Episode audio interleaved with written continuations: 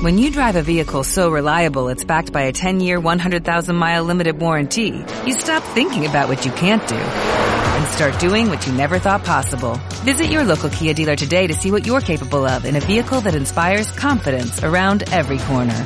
Kia, movement that inspires. Call 800-3334-KIA for details. Always drive safely. Limited inventory available. Warranties include 10-year 100,000-mile powertrain and 5-year 60,000-mile basic. Warranties are limited. See retailer for details.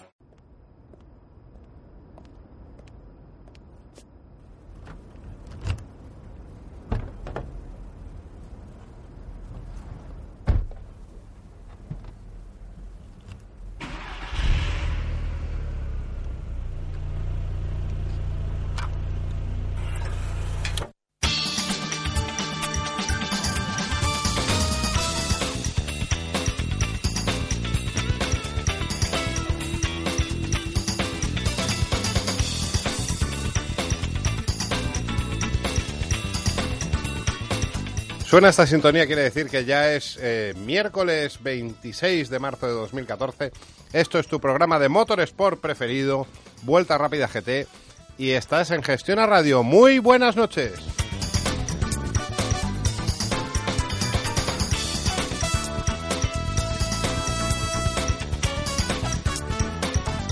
Bueno, yo no recordaba un estudio tan con tanta amplitud, que, que siempre suele ser el camarote de los hermanos Max. ¿Qué dices? Pero ¿No- hoy- hoy- no- ¿Nos han ampliado el estudio o qué? Eh, no, em, ahora hoy somos menos. Fernando González, muy buenas noches. Buenas noches. Perdón un segundo que me voy a poner aquí el pequeño gin tonic de la noche. Dale. Oh, sí. Falta el hielo. Curro Jiménez Parte Rollo, ¿qué tal? ¿Cómo estás? Mm, Buenas noches y saludos cordiales. ¿Estás contento? Porque ya hoy podéis hablar de motos ya con conocimiento Sí, de causa. Ya... El mundial como Dios manda. Bueno, como Dios manda, no, porque. porque Aquí todo es como tema- Dios manda siempre. Sí, pero lo de la televisión de pago no es como Dios manda. No, yo es que no lo he visto. O sea, que- No, yo se lo he visto, pero por internet, ya hablaremos de eso. Vale, vale, vale. Luego, además, eh, estamos hoy con un chaval que, que empieza en esto de contar cosas Sí, de un motos. jo- un jovencito. sí, sí, un jovencito.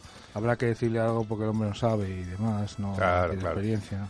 Y luego hoy también tenemos a, a- a un compañero que se, que se suma al equipo este de Vuelta Rápida GT, que, que no, ¿cómo es esto el dicho este de somos los que estamos pero no estamos los que somos o algo así? hoy que somos pocos, pues tenía que venir un, un fichaje que, que muchas veces ha estado por teléfono, pero nunca había, nunca había compartido aquí el preprograma, el programa y el postprograma. Nacho Villarín, muy buenas. Hola, muy buenas noches. Si te acercas al micrófono, a lo mejor la gente te puede oír. Un placer teneros Que te acerques al micrófono, puñeta, coño. Un placer estar aquí con vosotros eh, esta noche compartiendo este, esta tertulia de, de motor que seguro que lo pasamos muy bien. No, se pasa mejor antes y después. El durante, al final. Eh, De momento con los prolegómenos doy fe. vale, me, dicen de- me dice Fernando de la Fuente que desde aquí en control aprovecho para saludarle. Siempre digo Fernando en control, pero es que hay que decir las cosas. Fernando de la Fuente, que es el que nos, nos, nos hace, eh, nos aguanta todos los, todos los martes noche y hace que, que esto suene. Pues si Fernando de la Fuente no estuviera en control, luego hay que pasarle un poco de jamón pata brava, que tenemos aquí jamón pata brava un martes más. A ver, eso pero no podía hablar. Eh, esto es para luego. Uy, está buenísimo. No me acostumbro, ¿eh? Y eso, y eso que lo tenemos cada semana aquí delante, encima de la mesa. Sí. Y no me acostumbro a lo bueno que está. Señor Villarín está dándole duro también. Sí, sí, o sea, yo- yo espero- permiso voy a Me- una me- también. Métele, métele, métele, no te cortes. Bueno, no te ¿y por qué está hoy Nacho Villarín aquí con nosotros? Porque tenemos un programa eh, eminentemente de rallies. Y Nacho Villarín, cuéntanos un poco, cuen- a la gente que no te conoce... ¿Quién, quién, quién- quién- quién no te va a conocer? Pues, eh, te- el- hoy me decías, dame un poco de bolilla en Twitter. Digo, ¿qué bolilla te voy a dar si tienes más seguidores que el programa? O sea, Bueno, pues yo creo que la, la ocasión lo merecía, ¿no? Hablar hoy, hoy de rallies. Eh, no solo porque haya comenzado el Campeonato de España de Tierra el pasado fin de semana en Lorca, sino también pues anunciar un poco la, la previa de la primera prueba del Campeonato de España de Rallies, que tendrá la oportunidad Ramón de, de seguir allí de cerca en, en Canarias, el Rally Sprint de Fafe, ya los, los prolegómenos de una de las pruebas más importantes de aquí de la península, como es el Rally de Portugal, con lo cual eh, seguro que, que va a estar la cosa animada y, y tenemos mucho que contar esta noche. Bueno, eh, Lorca, eh, estuviste allí. Sí, señor. Lío. Hoy, estuvimos ahí trabajando, de verdad, lo, prometo. ¿eh? Eh, estuvimos trabajando para que Sebi Ponce estuviera con nosotros. No ha podido ser. Además, Sebi no, no tiene el WhatsApp y estas cosas que, utilizamos para cerrar el programa siempre a última hora.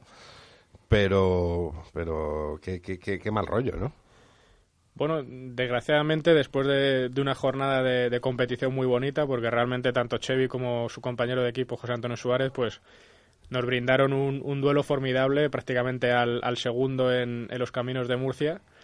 Y desgraciadamente, pues en el desenlace de la carrera, en el, en el último tramo ya, un, un tramo espectáculo, pues por un presunto error de cronometraje eh, se acabó decidiendo el rally envuelto plenamente en, en la polémica.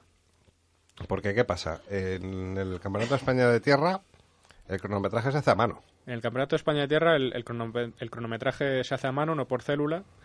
Entonces eh, se supone que, hubo un desfase a la, a la hora de picar el, el tiempo de Chevy Pons en el último tramo, en la meta del último tramo. Llegaron a esas alturas de la carrera separado tan solo por cuatro segundos de, de José Antonio Suárez, con la mala suerte de, de que ese desfase de, de tiempo pues fue suficiente para que el rally se decantase ni más ni menos que, que por, un, por un solo segundo. Y aunque el equipo CSM igualmente, a pesar del doblete, pues eh, reclamó la, la decisión, eh, finalmente lo que pasó fue que José Antonio Suárez subió al podio como primer clasificado por delante de Chevy Pons y esta situación eh, instó a- al piloto catalán, respaldado también por su equipo, a tomar la decisión de abandonar el Campeonato de España de Tierra, por lo menos en caliente. Queda un mes para el próximo rally que se disputará además en Galicia, en casa de, del equipo CSM, así que veremos qué acontece finalmente. Veremos a ver qué pasa. Pero vamos a empezar, ya vamos a meternos en harina con el Campeonato de España de Rallys de Asfalto, que es eh, lo, lo- lo- lo gordísimo, que, empieza ya esta, esta semana, y con un invitado eh, de auténtico lujo. O sea, yo creo que ya es de los grandes amigos de este programa. Eh, yo creo que, que no se entiende hablar del Campeonato de España de Rallys en vuelta rápida sin que esté con nosotros nuestro invitado y se lo tengo que, agradecer porque mm, esa simpatía, ese esa atención, ese buen comportamiento con nosotros, joder, parezco José Luis Moreno. Eh, yo, es- no sé, me siento siempre en deuda con Sergio Vallejo. Sergio, muy buenas noches. Hola, buenas noches. ¿Qué tal, hombre? No es Eh, para tanto. hombre, joder, coño. Eh, Bueno, yo- bueno. eh, las cosas hay que decirlas. Siempre, te llamamos y estás ahí siempre. O sea que... Muy bien. Eh, no- otros no pueden decir lo mismo, coño. Que eso Bueno, también bueno. es. Eh, ¿Cómo estás? Bien, la verdad que bien. Con ganas de, nada, de, de correr, de hacer el rally, disfrutar, en una palabra. Y, y, bueno, por otra parte, pues eh, contento de, de poder cumplir con los compromisos que tenía adquiridos de anteriormente y, y a eso vamos. Mm. No te puedo contar mucho más. A ver, yo te llamé la semana pasada para ver si querías entrar en el programa. Aquí no, no, no tenemos que poner antecedentes a la gente, porque yo creo que todo el mundo sabe cómo están las cosas. Y me dijiste, mira, mejor no, mejor lo dejamos para más adelante. Y dije, "Ah, pues venga, esta semana. Claro. Eh, pues tú te has gastado una pasta en ese coche.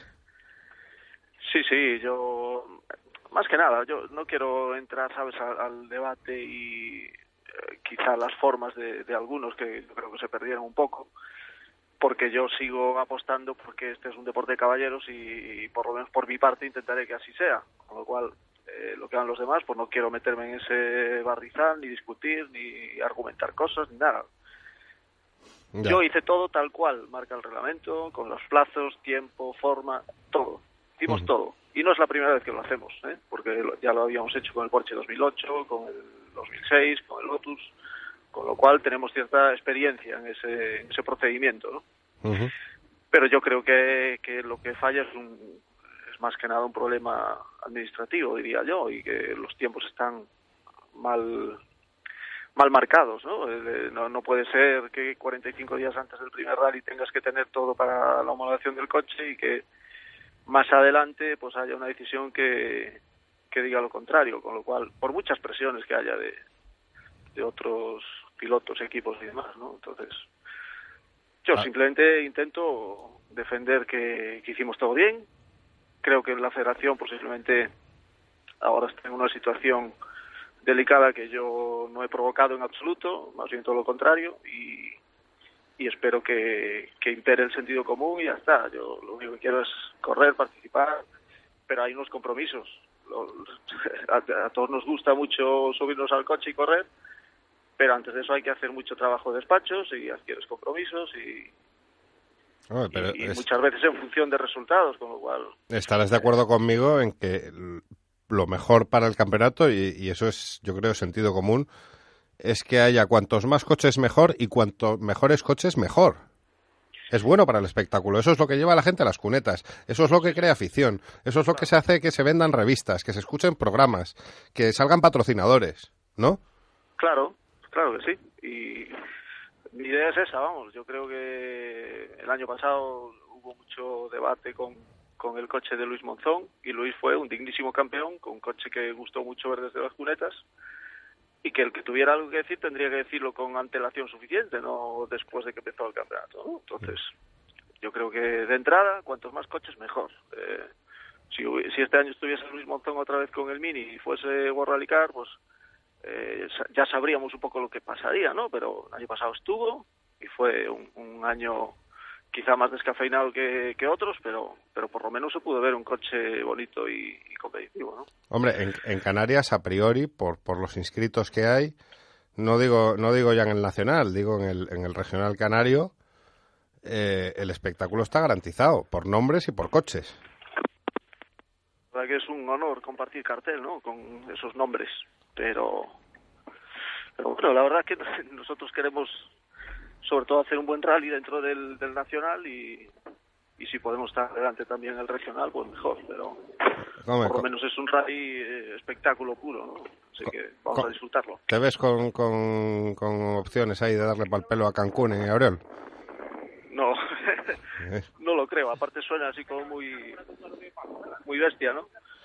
Así que yo creo que no, pero, pero menos si podemos estar cerca del podio. Yo creo que el favorito indiscutible es eh, Monzón, pero De Vila allí también anda muy fuerte. Están, pues eso, Cancún y Gabriel, que aún yo creo que no, no irán tan rápido como ellos porque pues, Están mayores, están parados mayores, y, y seguramente pues eh, se lo toman más como vacaciones que, que otra cosa, pero No hay, que, no, hay que olvidar a Lemes con el Ferrari también, oye, un Sí. aparato, ¿eh? ese era el que te iba a hablar ahora, que Sí. seguro que se os va a poner colorados por el, no sé si por el reflejo del coche o por qué, a más de uno. Oye, estoy aquí a, a la izquierda con, con un nuevo colaborador del programa que, que había entrado muchas veces por teléfono y hoy ya por fin está en el estudio que dice que te conoce, aquí el amigo Nacho Villarín. ¿Qué tal, Nacho? Hola, Sí, muy sí. buenas noches. Pregúntale Buenas a, pregúntale a Sergio, hombre. Quería preguntarte, Sergio, eh, después de un poco, ma- un poco con más de calma, después de- del revuelo que se generó inmediatamente después de, de conocer la noticia sobre la denegación de, de- de la posibilidad de homologar tu Porsche, si realmente, sobre todo para aclarárselo a la afición, ha sido una, una resolución motivada más por, por la propia federación o más por, por los rivales que tienen voz y voto dentro de, esa comisión que, que al fin y al cabo ha sido mediante voto la que la que ha decidido eh, la, la- resolución de, esta posibilidad de, de homologar tu Porsche 2010. Eh, hombre, yo más o menos sé lo que pasó, pero creo que tampoco me corresponde a mí entrar a, a comentar qué procedimientos se usaron y quiénes fueron los responsables. ¿no? Entonces, yo eh, lo único que intento a partir de ese momento es eh, defender que hicimos todo como marca el reglamento, en los plazos, etcétera. Y, y nuestra responsabilidad es esa, hacer las cosas como toca. Lo- Luego lo que hagan otros si pretenden ganar fuera de, de la carretera, pues oye, eh, no sé, son otras formas de pensar y Oye, una, una cosa, Sergio, ¿se puede apelar? Esto es como en el fútbol, que, que de repente hay una sanción o algo así y se apela. eh, se puede apelar al sentido común. No se puede apelar a una decisión de la federación y decir, oye, no lo sé, yo... porque en, creo en que- teoría el reglamento no se ha tocado. No, además que el reglamento de GT dice muy claramente que está abierto a, a coches sin límite de cilindrada, eh, con una relación peso-potencia X, que no sé muy bien, 295 creo que es, y ya está. O sea, un coche que tiene X caballos, pues tendrá un peso acorde con, con esa relación peso-potencia y ya está. Pero están contemplados en el reglamento, sin embargo los R5 no lo estaban y ahora están admitidos. Y en fin, como te decía al principio, yo creo que los tiempos de tomas de decisiones pues no están bien marcados. No, no puede ser que con tanto tiempo de antelación tengas que tener claro la homologación del coche y que luego 15 días después, por el motivo que sea, por las presiones que sean, se reúna una comisión y decida lo contrario. Entonces, yo eso es lo que lo que trato ahora de hacer ver, que yo creo que, en la federación lo ven y es algo que es eh, muy evidente, ¿no? ¿no? No hace falta argumentarlo mucho, ¿no? Entonces yo creo que hay buena predisposición y vamos a ver qué pasa. Te lo preguntaba, te hacía esta pregunta, Sergio, pues eh, porque tú de- desde un principio me consta que, que dejaste muy claro que por parte del Departamento Técnico de la Federación había habido en todo momento una, una predisposición positiva a homologar este Porsche versión 2010, sobre todo para, para que quede claro de, de cara a la, a la afición que, que a lo mejor no, pues no conoce al detalle los, los procedimientos eh, en que se, se resuelven este, este tipo de asuntos, pues cómo, cómo había sido el tema. Yo creo que además lo hicieron de una forma muy profesional, bien documentados y demás. O sea, ahora se escuchan verdaderas barbaridades por ahí de- del coche y parece que es una nave espacial que, que vamos, que, que vamos a sacar cuatro minutos al segundo y eso no es así. Es un coche muy parecido a- al 2008, una evolución, vamos, más pequeña de lo que de las evoluciones que, que tienen los R5, World Rally Car, etcétera. Eh, precisamente estuviste probando el Porsche la semana pasada, eh, para más casualidad, eh, justo en, mitad de cuando se hizo pública y oficial la, la resolución en, contra de la posibilidad de homologar el Porsche. ¿Cuáles fueron la- las primeras sensaciones eh, los test que, que efectuaste en el norte de Portugal con, este nuevo coche? Y sobre todo también la, comparación al volante, eh, las sensaciones de- del volante y a, la, y a la hora de, arreglarlo y de configurarlo respecto a la, a la versión del 2010, del 2008, perdona. Bien, de entrada partimos con un setup que era el, el básico de, del 2008 y eso de entrada no funcionaba muy bien, con lo cual nos obligó a trabajar bastante, en fin, un poco en, en todo, geometrías, eh, amortiguadores, etcétera. Es cierto que habíamos hecho un test antes con Pedro Fontes, pero ellos van con 70 kilos menos, con lo cual tampoco eh, nos servía de mucho el setting de alturas, amortiguadores y demás. Así que, en fin, tuvimos mucho trabajo, pero el equipo trabajó motivado, con ganas, eh, todos contentos de estar otra vez en la carretera y haciendo lo que nos gusta. Y, creo que tanto Tinoco como el resto del equipo, en fin, hicimos un muy buen trabajo en, en poco tiempo, porque en dos días hicimos 240 kilómetros más o menos. Y cambiando muchas cosas que eso sobre el terreno es, es difícil de hacer cuando empiezas a tocar caídas, avances y demás. Así que contentos. Eh, no, no creo que sea eh, que hayamos llegado ya tan rápido al, rendimiento óptimo del coche, pero al principio del test la verdad que estaba un poquito más preocupado de lo que estoy ahora, porque me costaba un poco conducirlo, entonces a- al final del test ya iba un poquito más cómodo.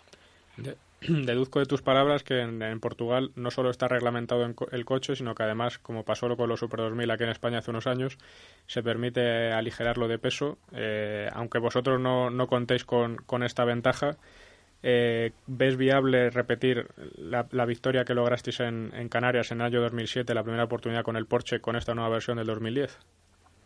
Sí, sí, yo, yo creo que sí, en Canarias. Luego otra cosa será pues en, Córdoba o, en fin, cuando aparezcan en escena los F5 eh, creo que será más complicado, pero en Canarias yo creo que lo podemos conseguir. El rival más fuerte seguramente sea el otro Porsche 2008 y luego posiblemente Pernía con el R4 que también corre mucho. Ojo, también está Enrique Cruz allí con Sí, un sí. Porsche. No, me refiero a los que se supone que van a seguir el campeonato. Sí. Pero seguro que quien nos lo va a poner más difícil, Geray, seguro, y posiblemente Enrique. Vamos a ver. Hablaba, hablabas de Sierra Morena, eh, entonces, ¿en qué, ¿en qué situación os encontráis deportivamente? Es lo que iba a decir. Das por hecho que vas a hacer el Campeonato de España. Hombre, yo es que tengo que dar por hecho eso porque yo te- es que tengo Los tal compromisos cerrados, ¿no? cerrados, firmados y alguno de ellos cobrado, que, que, en fin, para mí sería una ruina que, que eso no sea así. Nuevo patrocinador, además, ¿no? Sí, una, una empresa nueva que ya sabéis, ahora cuando vayáis al supermercado, la cesta de la compra la, la podemos hacer casi completa, porque con leche Río Natura y ahora con las patatas de Doña Rogelia, que están en todos los centros, grandes centros comerciales, con lo cual, eh, en fin, una, una marca nueva, una empresa nueva que entra en, en el mundo del automovilismo y, en fin, espero que... Y, y unos colores clásicos, porque recuperas ese verde, ese morado, que, que, que, sí, sí, sí. que- nos recuerdan a todos a, a la época de- del Peugeot.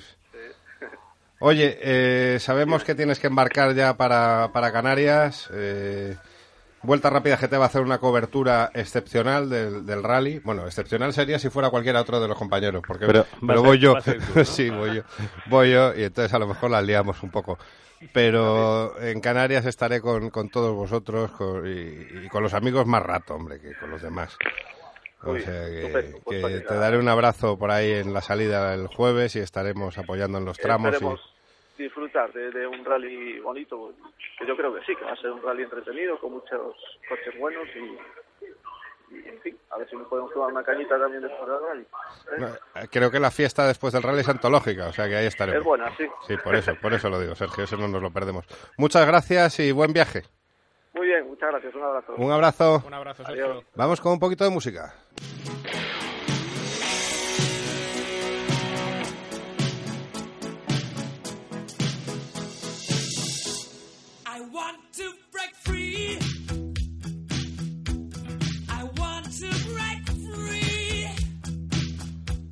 Bueno, y en esta noche dedicada casi exclusivamente al Nacional de Rallys, tenemos a una persona ahora al otro lado del teléfono que yo me quedé bastante sorprendido. Bueno, sorprendido no, porque ahí están, ahí están los resultados y cómo lo está haciendo, pero en, en esa entrevista que marcó un antes y un después en Vuelta Rápida GT a- al, Marqués de Viladrau, a don Antonio Zanini, que aseveró además con, con- sin, sin ningún género de dudas, dijo, el piloto actualmente con más talento en el, en el Nacional de Rallys es Pernía. Y a Pernía hay que llevarle al Mundial, Pernía tiene que ser el- la, la- la estrella, el número uno de, de- de los rallies en, en este país. Surayen Pernía, muy buenas noches. Hola, muy buenas noches. Eh, ¿Cómo se le queda a uno el cuerpo cuando un señor que sabe algo de, de esto de los rallies dice que eres el, el piloto con más talento actualmente? Bueno, ¿qué, qué, voy a decir, no? La verdad es que es un orgullo, ¿no? Que diga todo, todas esas palabras sobre mí, pues, pues para mí es un orgullo, ¿no? Para mí, para mi familia y, y para Roberto. Yo creo que, que ha sido la persona que más ha apostado por mí y que, y que salgan esas palabras de, de don Antonio, pues, pues la verdad, pues eso. Como bien te digo, estamos muy contentos, ¿no? De, de cómo ha salido el año pasado, para bien y para mal, ¿no? Pero, pero bueno, aprendí mucho y, y ahí están también los resultados. Ya en Canarias, ¿no? Sí, sí, ya llevamos aquí un par de días desde que llegamos con el camión y ya deseoso, ¿no? De que empiece el, el campeonato, de que empiece el rally y, y sobre todo este rally que, que a mí me gusta mucho. La afición, la verdad es que nos arropa mucho a todos los pilotos y, y tenemos muchas ganas. Oye, ¿qué, qué se siente? Pues al final nosotros estamos aquí detrás de un micrófono y a muchos nos gustaría estar detrás de un volante, pero eh, ¿qué se siente cuando dices, coño, es que voy al rally Las Canarias, el corte inglés, y me voy a pegar con un tal Cancunen y un tal Didi Oriol? Bueno, pues qué te puedo decir, ¿no? Es algo muy especial. Yo también cuando se comentaba que iba a venir Sainz, pues más ganas tenía aún de venir, ¿no? Porque compartir lista de inscritos con esos pilotos, tanto estos como que vienen de fuera como como los canarios, ¿no? Todos los que salen con los World Rally Cars, desde Ponce, Gadevila, Monzón, pues es una lista que, que envidia cualquier otra y, y bueno, y más para mí que, que es, son pilotos que he visto desde bien pequeño y, y ahora que se cumpla como quien dice un sueño, ¿no? De, de competir junto a ellos, pues es, me honra, ¿no? De, el de estar ahí.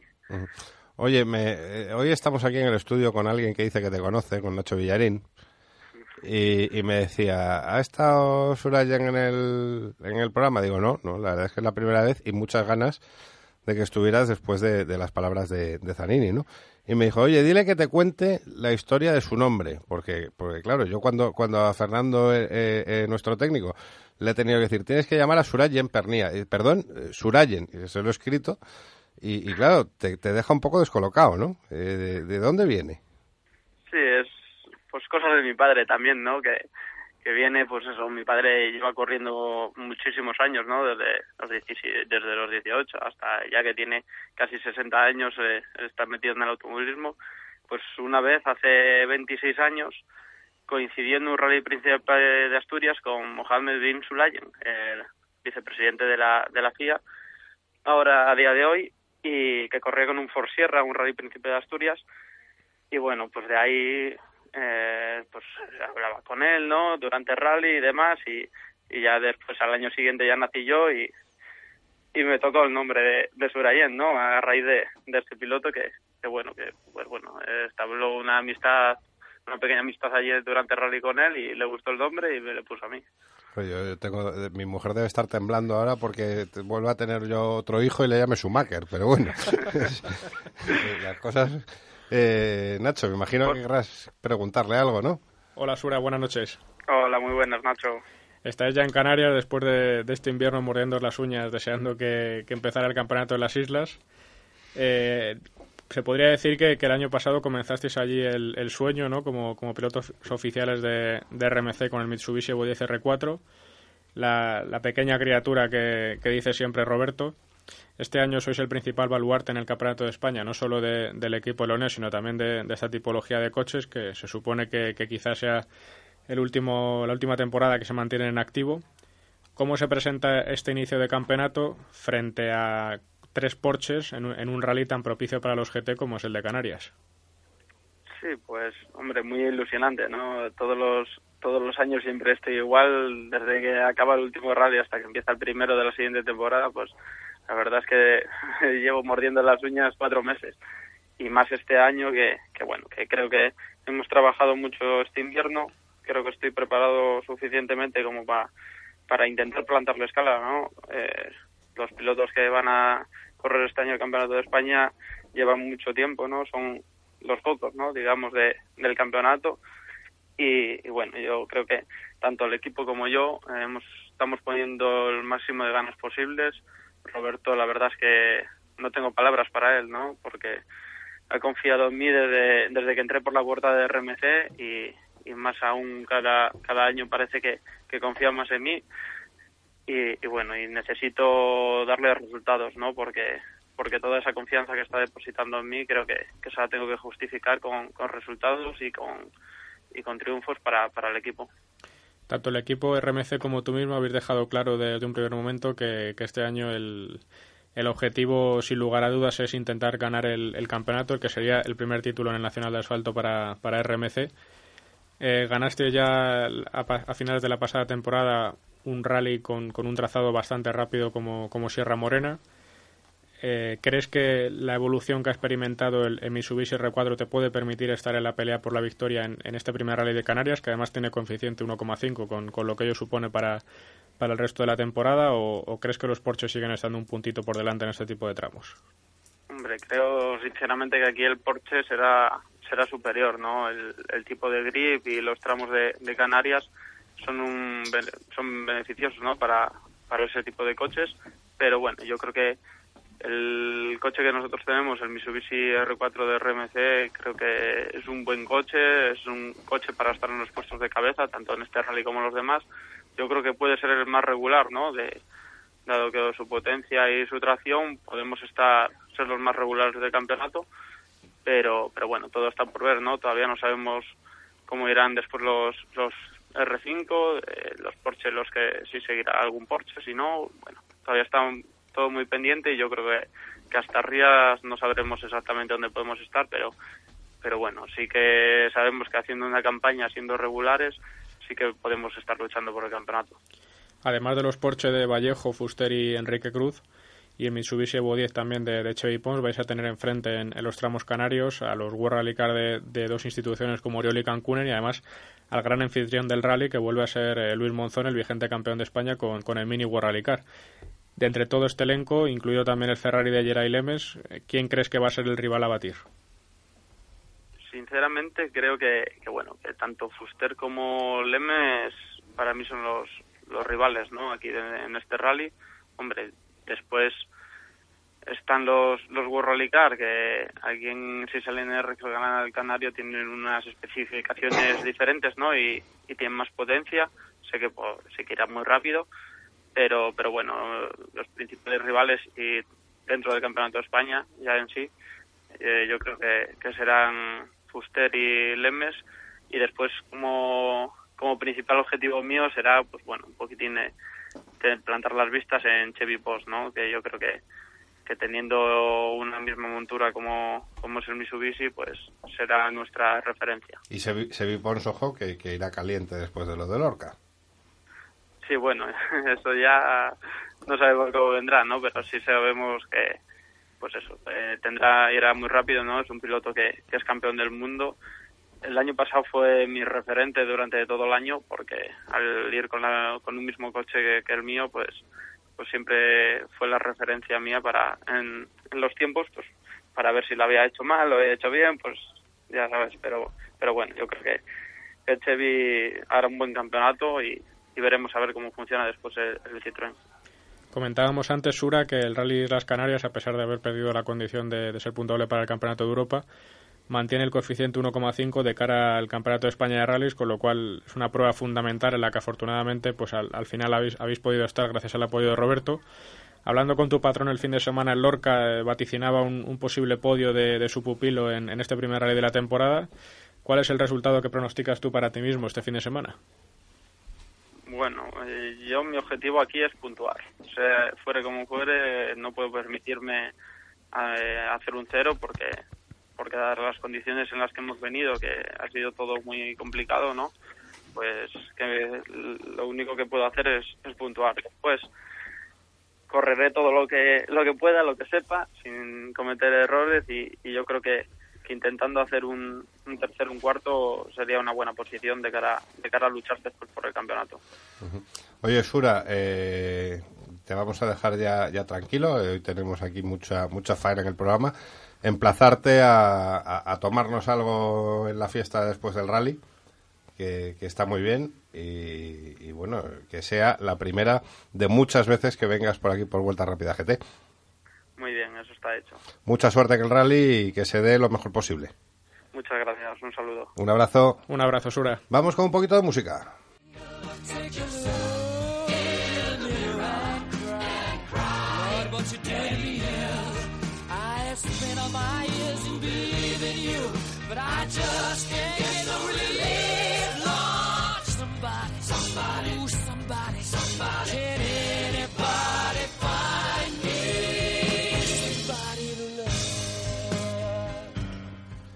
Bueno, y seguimos con este estruendoso y maravilloso carrusel de estrellas del volante en este programa previo del Campeonato de España de rallies eh, con ocasión de la celebración del, del Rally Islas Canarias Trofeo El Corte Inglés y no podía faltar uno de los de los grandes. Bueno, cuando si, si tenemos que hablar de un rally en Canarias, en este momento es el jefe de todo eso, porque es el campeón de Canarias en título y no solo una leyenda de, de los tramos, sino un buen amigo y, y un tío estupendo. Copi, Fernando Capdevila, muy buenas noches. Buenas noches. ¿Cómo Muchas se... gracias por esos piropos. Oye. Eh, bueno, yo sé que lo hace porque a la gente mayor la tienes que cuidar. Y... No, pero no, no falta la verdad, coño. Eh, eh, te, tienes unos añitos ya en el DNI, pero eres el campeón en título. Cierto, cierto. Eh, ¿qué, ¿Qué idea hay este año? Porque leo por ahí que, que estabas ahí, que si lo dejabas, que si no, que si se vendía el coche, que si no, que si tal, que si... Y, otra vez eh, la brecha, ¿no? En el campeonato canario. Bueno, de, de, alguna manera sí. Es decir, la, hay mucho trabajo en, en los concesionarios. Eh, mi mujer me ha pedido que ya está bien de, de esta segunda o esta vuelta que he hecho y que y que he estado dos años disfrutando y ganando los campeonatos locales y que ya era el momento y es mejor situación para decir ahora sí me retiro habiéndolo ganado el año pasado con, con grandísimos eh, rivales y pilotos y coches muy fuertes, ¿no? Que tiene toda la razón del mundo. Pero, pero claro, por otro lado, eh, la escuela de pilotos, eh, cuatro, cuatro coches en el equipo y yo corriendo llevan de cabeza. Así que por un lado la lógica dice, o el angelito bueno dice que me tenía que retirar pero por otro lado el, el, el, malo dice que en tanto no se venda el Focus, tener esta maravilla de coche encerrado en un garaje es un pecado mortal, ¿no? Y, y entonces me he planteado una temporada de correr lo que nos apetezca en, de común acuerdo con nuestro principal patrocinador, que es DISA, y vamos a hacer en principio tres carreras. Eh, Corte Inglés y Tenerife Seguro y alguna otra más. Es decir, no, obviamente con un campeonato de cuatro carreras, eh, eh, faltar a una pues es quitar muchísimas opciones para el campeonato, que ahora mismo mi, mis objetivos no son ganar más títulos, sino dar y hacer disfrutar a la gente y en eso estamos. ¿no? Oye, Fernando, una pregunta indiscreta. ¿Qué edad tienes ahora? 58 años. Eh, 58. Eh, mira, a ver, gracias a, la- a las gestiones de, de Luis Monzón como promotor del rally, gracias a Disa eh, como patrocinador de- del equipo, de repente con 58 años dices, mm, coño, voy a disputar eh, el rally, digamos, por excelencia de, de mi tierra, de las Islas Canarias, y voy a compartir patrocinador equipo, digamos, con un tal Juha Cancunen y un tal Didier Oriol. ¿Eso cómo se, cómo se come? Bueno, eh, como dije en declaraciones previas del comunicado que sacamos hoy, eh, no me podía perder esta fiesta nunca. Yo y un par de años en la época de Oriol, Sainz, Cancún, eh, Colin, toda esta gente, pero ellos iban a ganar los rallies y yo iba pues, muy atrás, ¿no? y nunca y somos buenos amigos, tenemos muy buena amistad, pero el competir en igualdad de condiciones con Yuja, con Marco, esto perdona, con Yuja y con Didier, aunque sean eh, más jóvenes que yo, que lo son. eh, bueno, Pero, mí- pero llevan más tiempo parados que tú. ¿Eh? Llevan más tiempo parados que tú. Bueno, yo he estado 18 años sin correr, es cierto que llevo ahora mismo dos de vuelta, ¿no? Pero el otro día vi que Oriol le ganaba el Legend Rally eh, con ese coche, con ese Citroën Sarre que han traído aquí a un, la Fabia y a coches de último nivel. Entonces, a ver, eh, en qué nivel vienen, eh, pero va a ser divertidísimo luchar con ellos y como digo yo, eh, a los amigos en la intimidad, con, con, con José Mari ahí, eh, con 59 años, eh, yo 58, Yuja 56, Oriol 54 y alguno más que se cuele por ahí. Eh, nuestro objetivo es ganar la categoría Parque Jurásico, ¿no? Bueno, pero a ver, eh, luego seguimos mirando Borralicar. Toñi Ponce, un crío no es. Y luego de la península, Fuster, Vallejo y compañía, tampoco es que sean unos niños. Sí, O sea, jóvenes eh, están, pues, pues Cohete, está Sevi Pons, que es relativamente joven, Pernilla, pero el resto, coño, eh, lo, lo- lo hablamos aquí mucho, muchas veces en el no, programa. no, la última en la última vez que participé en tu programa eh, estuvimos precisamente tocando ese tema ¿no? Lo- y hoy lo, hoy lo volvíamos a sacar y Autoebdo se ha hecho, se ha hecho eco también en Twitter. algo está pasando algo está pasando y no es bueno crisis de talento o, o- o vagancia a la hora de, de salir ahí a pegarse y a ponerse la corbata y el- coger el maletín, como decías tú, a, a buscarse las habichuelas. No, no sabemos qué es, ¿no? Sí, yo no, no, yo creo que sí, porque no podemos decir que, que es la crisis, porque eh, vale que en la crisis destacan más lo- los que tienen mucho talento o lo que sea, pero pero es que llevamos 10 años así que, que no se ve un, un campeón de España de 20 y pico años o, o tampoco... Sí, eh, yo creo que es un poco...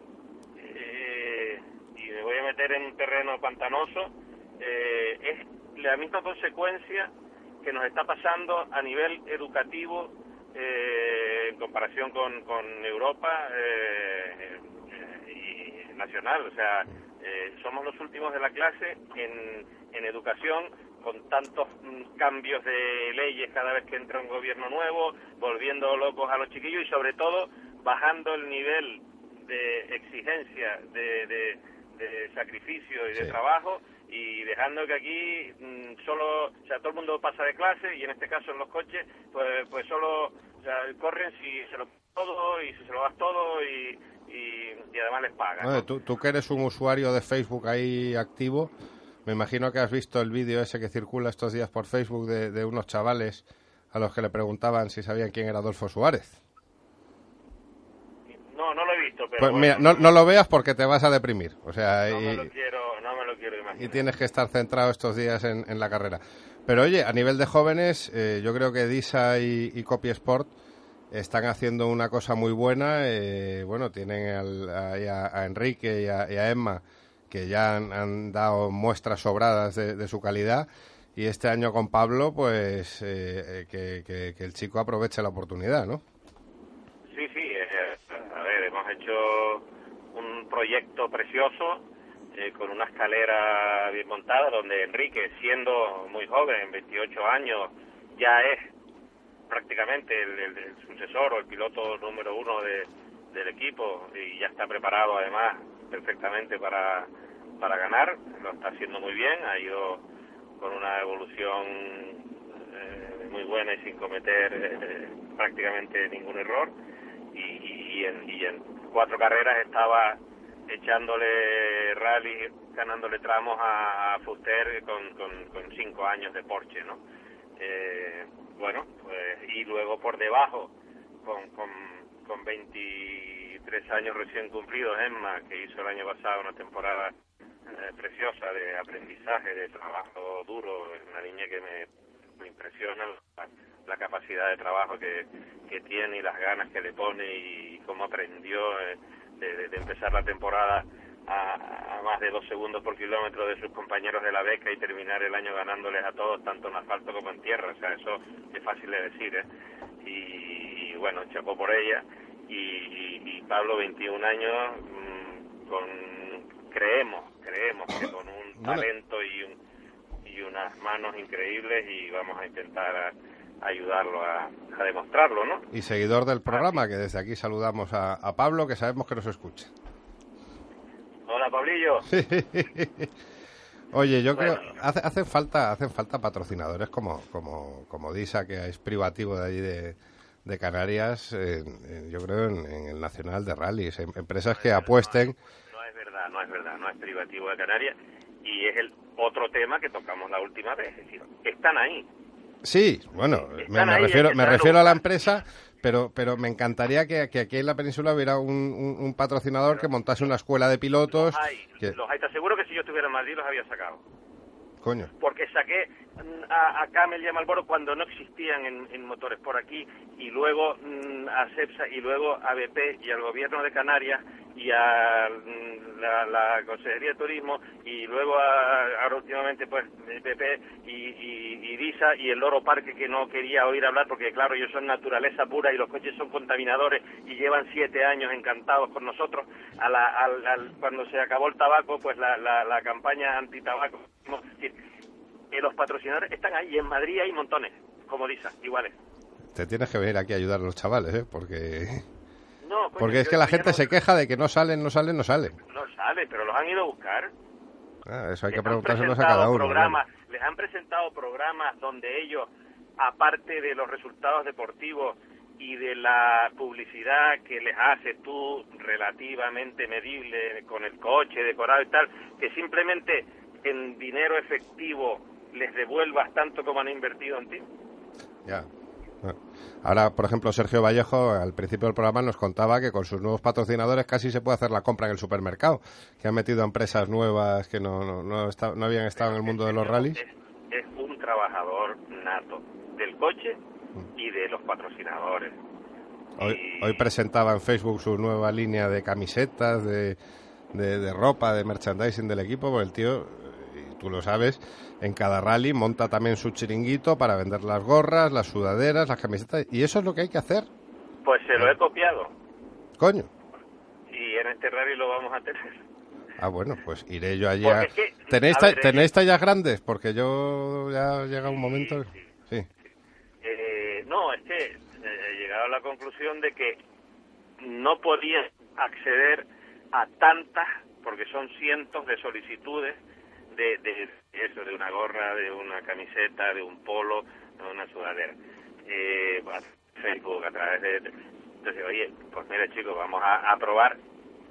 No puedo regalar 300 polos, pues vamos a hacer unos polos a un precio asequible y si al final de año pues ese dinero se lo damos a, a, Cáritas o a una eh, comedor social, pues se lo daremos.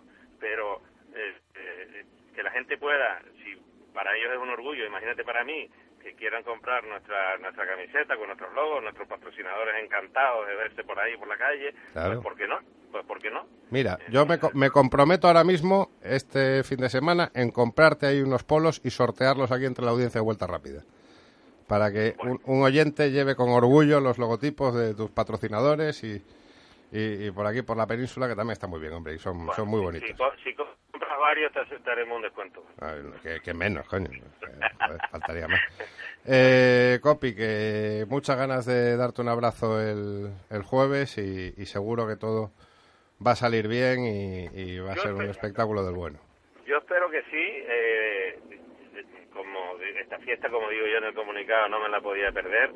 Eh, los coches que optan a ganar, eh, diferentes coches, pero pero con igualdad de posibilidades, todos, porque eh, no me trago el cuento de que, los, de que el rally no es GT. El corte inglés siempre lo ha ganado un GT, eh, excepto el año pasado porque llovió.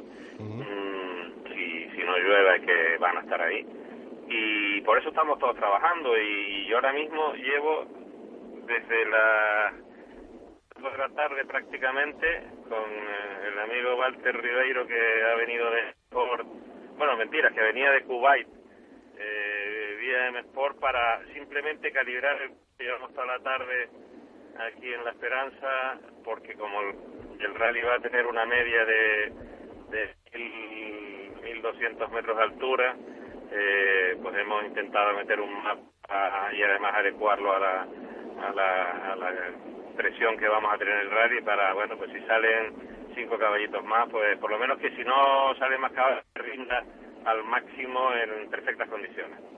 Pues eso, eso esperamos porque desde luego eh, los aficionados, los patrocinadores y toda la gente que te, que te tiene a precio que es mucha va a salir encantada. Pues ahí estaremos, vamos a ver eh, quién de todos los otros coches queda segundo, eh, dando por hecho que, que Luis va a ser inalcanzable. Bueno, oye, eh, como digo yo, no tenéis pegatina de vuelta rápida que da medio segundo por kilómetro, pero lleváis otras pegatinas de, de gente que conocemos que yo creo que también dan, dan una velocidad extra. y hasta ahí puedo leer. Bueno, y sobre todo un carburante de última Buenísimo, ¿no? Una cosa espectacular.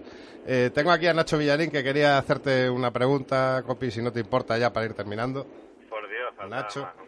Hola, buenas noches, Copi. Eh, un honor ¿Qué saludarte tal, aquí en, en Vuelta Rápida, además en, en la previa de- del rally de casa, y un- una fiesta, como tú decías, como Canarias. Viene gente joven y se tiene que cuadrar aquí ante los, los veteranos. Efectivamente. Nada, nada, un placer hablar con Nacho. Igualmente. Y eh, bueno, pues ya que hablábamos de, de gente joven, me gustaría preguntarte eh, qué consejo le darías a, a un piloto pues de, de 20 años que acaba de empezar, que, que no tiene nombre alguno todavía y que, como decía Ramón antes, eh, recogiendo tus palabras de, de hace unos meses, que, que se ponga la, la corbata y el traje para ir eh, tocando a las puertas de, de los posibles patrocinadores para conseguir ese, ese dinero que tanto hace falta para poder iniciarse en un mundo tan, tan caro como los rallies. Coño, Nacho, ¿quieres dedicarte a las carreras o qué? Hombre, no me importaría probar Cu- alguna vez. Cuéntale al chico, venga. eh, No, que, que viene de probar el, el, el Dacia este del el sandero de la Copa Dacia y yo creo que le ha picado el gusanillo.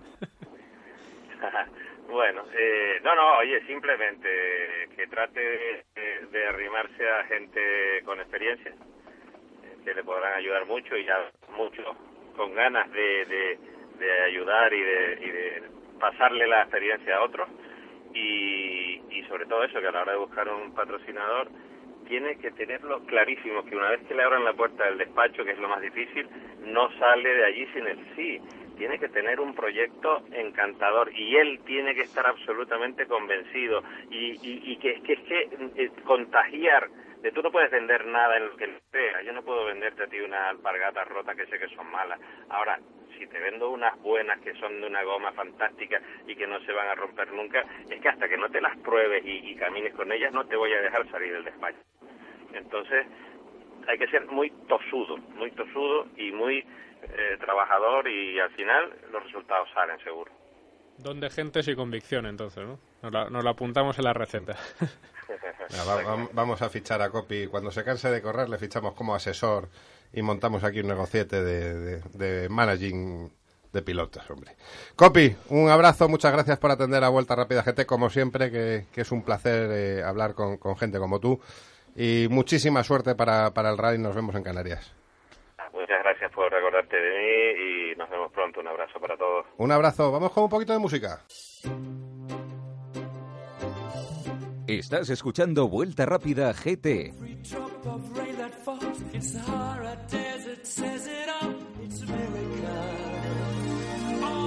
creations, great and small, the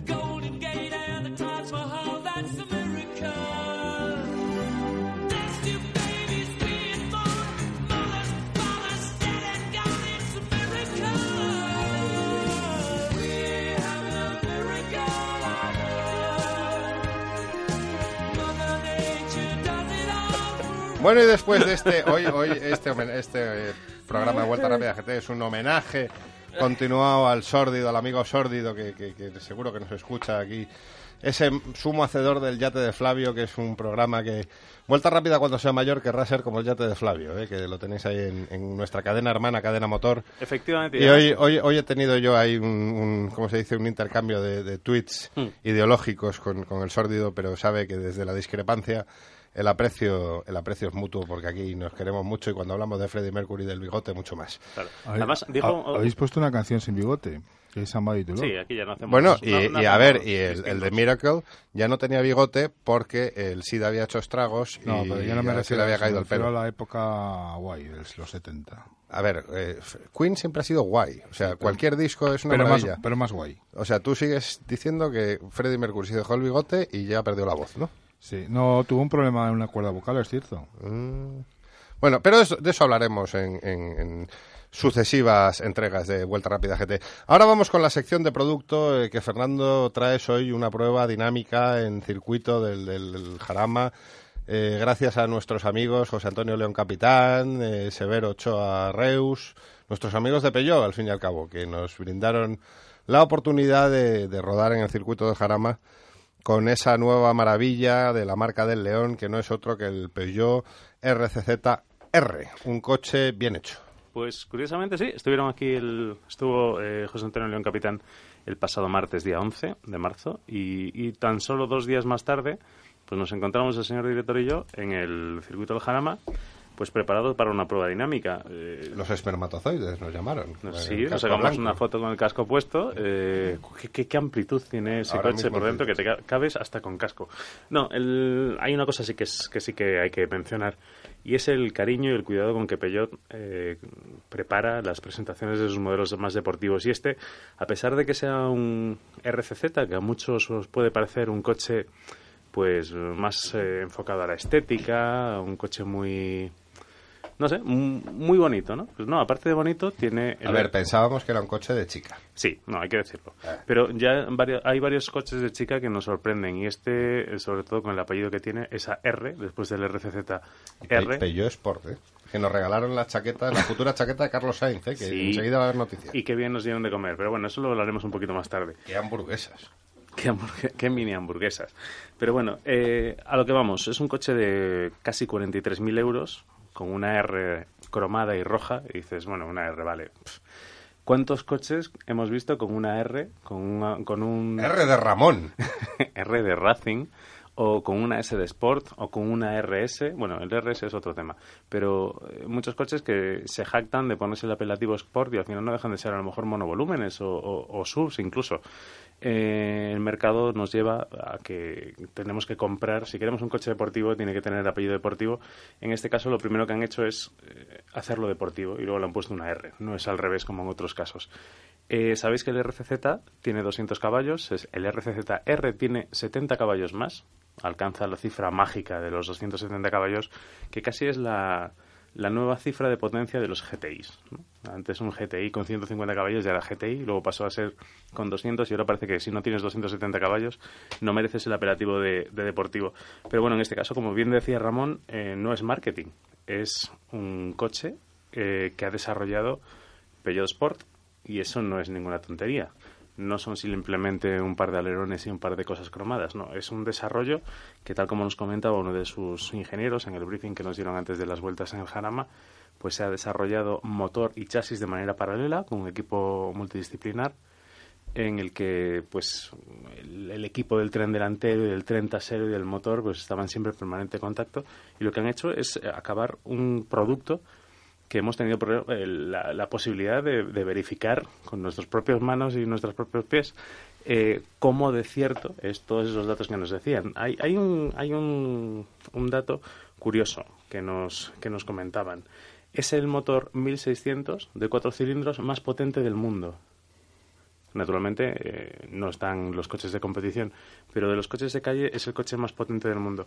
Y curiosamente han conseguido eh, mezclar ese, ese comportamiento deportivo de Peugeot Sport con esa fiabilidad y esa gestión de la calidad que tiene el grupo PSA. ¿no? Entonces, eh, al final nos encontramos sobre el papel que es un coche deportivo y fiable a la vez.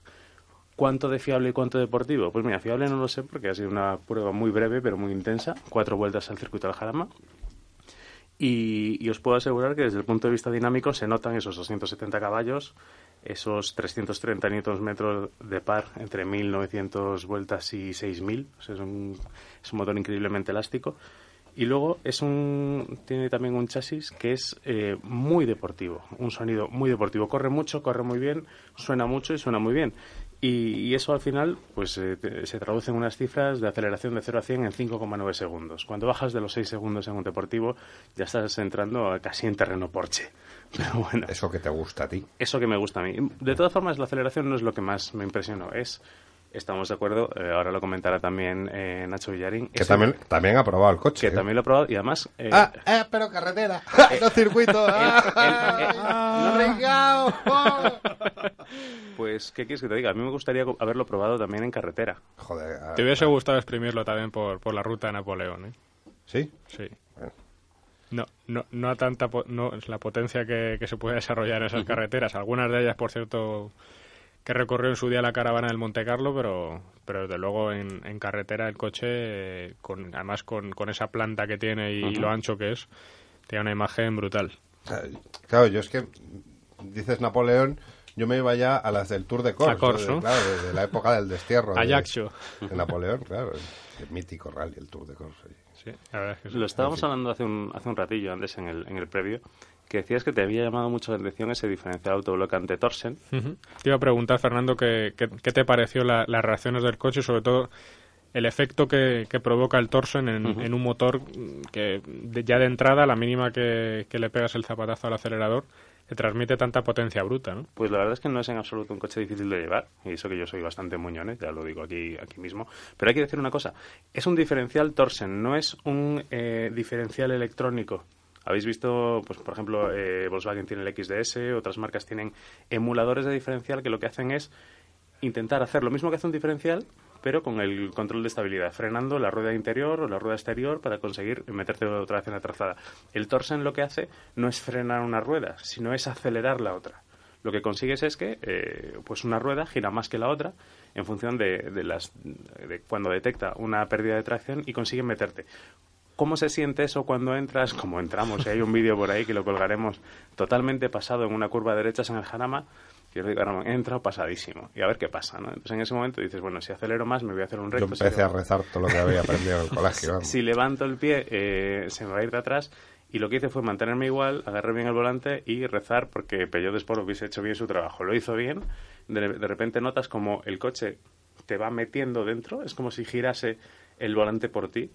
Y el coche acaba metiéndose en la trazada, ¿no? Entonces te quedas a un honroso medio metro de, de la puzolana y dices, joder, qué bueno soy. Además, Bueno, en un coche con, con la longitud de vías que, que tiene el RCZR, ¿no? Además, en carreteras de montaña como, como las que tuvimos oportunidad de recorrer con este coche en, en el mes de noviembre, justo unos días antes de- del Rally de Madrid, pues se notaba mucho, sobre todo en, en las horquillas tipo Monte Carlo, eh, pues el, el efecto de- del diferencial Torsen, que te ayuda a intentar exprimir lo máximo posible esa, esa potencia.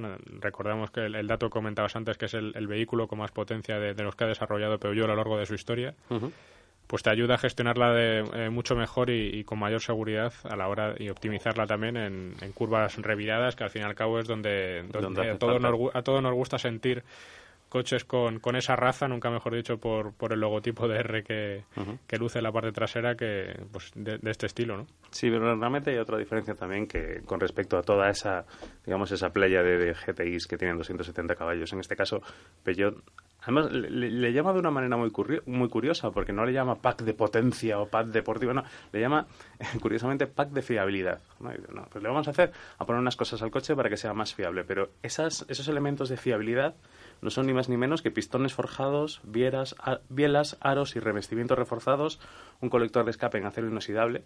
O sea, son eh, y otras, y bueno, una gestión electrónica de motor y turbo e intercooler desarrollado específicamente para el coche con, bueno, con experiencia que saca Peugeot de la Fórmula 1, del, del Campeonato de Rallys y de Le Mans. Es decir, hay tecnología, la han querido poner en un coche de calle y además es el, el propio Peugeot Sport el que mete en banco de poten- en banco de motores cada motor que Ujú. coloca un RCZR. Eso no es muy común en coches de producción, incluso en coches de producción más deportivos que este y más potentes que este RCZ.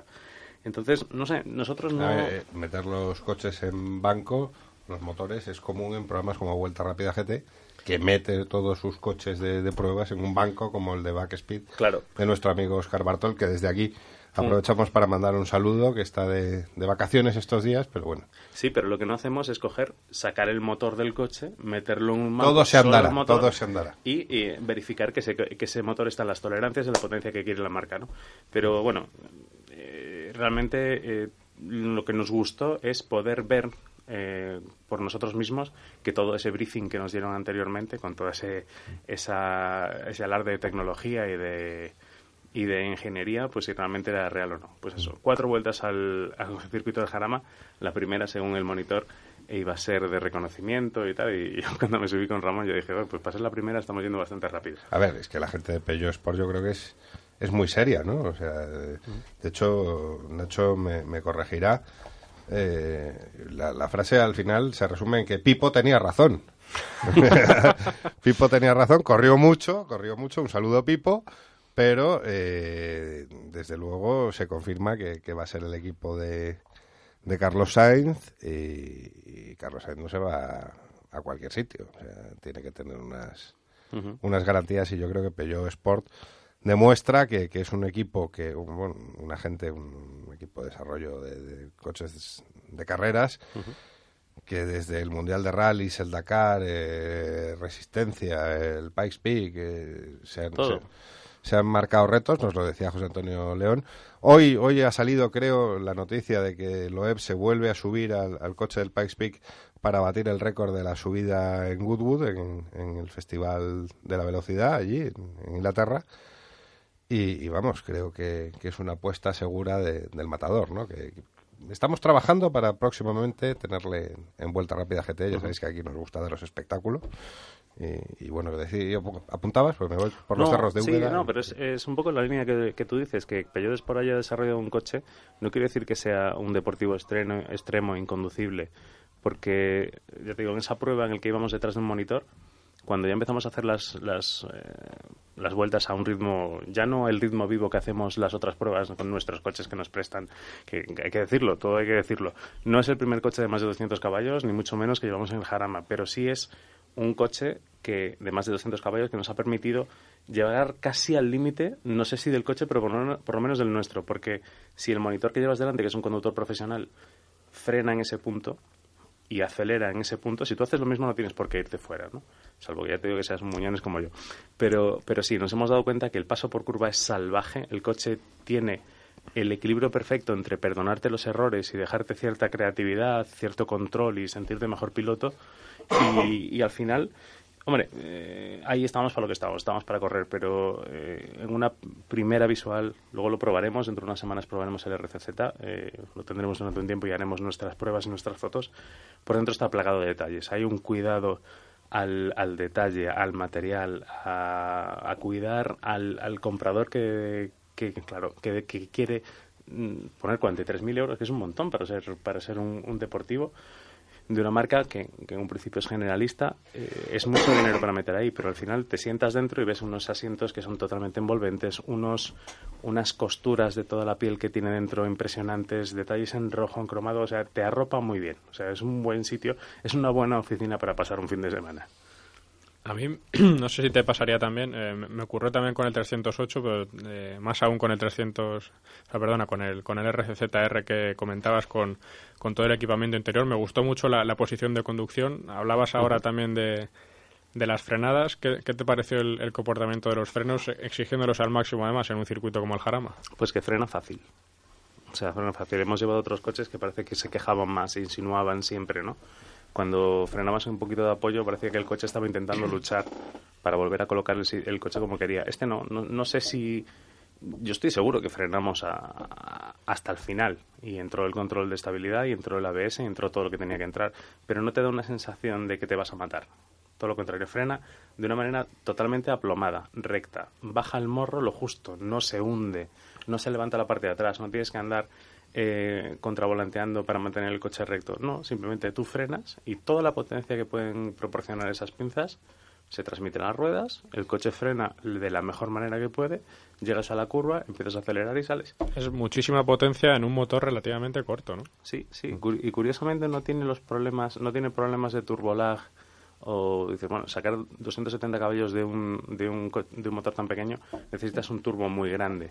Si necesitas un turbo muy grande que genera mucho calor, necesitas un intercooler muy grande. Eso quiere decir que a lo mejor no entra cuando tiene que entrar. Pero no, no hemos notado en absoluto que tenga falta de potencia en bajas. De hecho, es muy elástico y empieza a tirar desde muy abajo. Y además tira con un sonido que es encantador. Y con bravura, además. Sí, sí, o sea, es- se, siente, se siente como deportivo. No, O sea- es, no es una berlina rápida. A ver, ¿os ha gustado entonces? A mí mucho, a mí mucho. A mí me gustó Sí. mucho también, la verdad. No, no he tenido la ocasión, como bien comentabas, de, de exprimirlo al máximo en, en un circuito como el Jarama, pero en, en carretera y más revirada y demás es una pasada. Y como Vuelta Rápida GT no es solo audio, no es solo radio, ¿dónde van a poder ver nuestros oyentes y escuchantes, como dice el amigo Antonio Boto, que desde aquí le mando un fortísimo abrazo que hoy no ha podido acompañarnos? Eh, ¿Dónde van a poder eh, leer y, y ver esas preciosas fotos que, que hace Fernando González Pues de en, los coches? en este caso, además, hemos tenido la suerte de que nos han sacado fotos. no hemos tenido que hacerlas nosotros todas ellas. Y alguna de ellas, además, eh, hemos colgado fotos del, del dossier de, pre- de prensa, ¿no? con, hechas con mucho cariño y con mucho gusto en el, en el circuito del Jarama. Lo podéis leer todos en el blog, que colgamos también en, en Facebook, que son los coches de Fur, y el vídeo de la vuelta eh, de la vuelta subjetiva grabada por el señor director de la mejor manera posible, agarrándose a donde podía. ¿Cuándo nos vamos a comprar una GoPro para hacer las cosas? Digo yo, cuando tengamos un patrocinador más. Otro más. Claro. Vale. Señores patrocinadores, si quieren que hagamos vídeos, Llámenme. llam- llámenle a Ramón, porque si me llaman a mí, igual no llega Ramón.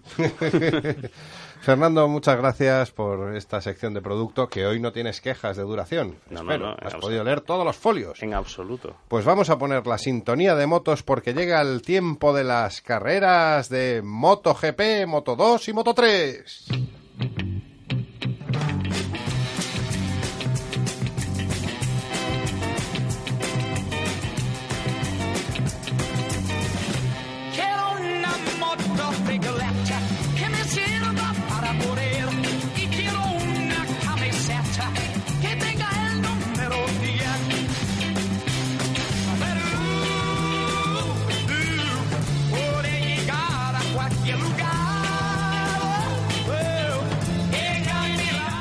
Curro Jiménez Parterrollo comenzó el Mundial. Por fin. Eh, en, en, bueno, de pago, de tal, ha sido un poco con la caos. polémica de, de la, de la televisión del mundial por, por pago. Eh, además hay noticias de que ha habido poca audiencia, una bajada de audiencia, no poca audiencia, sino ha bajado un 60% con respecto al, a, al- a la misma carrera el año pasado. También dicen que hay una justificación porque había el clásico por medio y demás, pero esto yo era una cosa que se esperaba. ¿no? Yo personalmente las he visto por internet, yo no las he visto en... Luego No, las he visto en diferido. aquí no vamos a hacer apología No, yo... de, de las si cosas que no están del todo bien. Exacto. Eh, bueno. Vamos a hablar estrictamente hoy de lo que es el deporte, ¿no? Tenemos, tenemos al, al otro lado del teléfono con, con un poco de retraso sobre el horario previsto y desde aquí le mando mis disculpas eh, a alguien que, que sabe un poco de, de- de carreras de motos y también sabe un poco de, de carreras de motos en televisión. Don Valentín Requena, muy buenas noches. Hola, muy buenas noches. Y no pasa nada, ¿eh? No, eh, no es una no es una hora intempestiva ni muchísimo menos. Me- me Estoy alegro. encantado de estar con vosotros. Me alegro.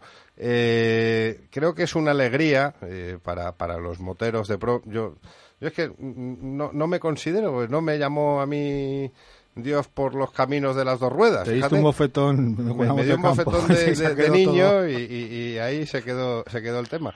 Pero bueno, creo, eh, nos hemos caído todos, ¿eh? sí, pero Porque, oye, en moteros hay de dos clases, los que se han caído y los que se van a caer.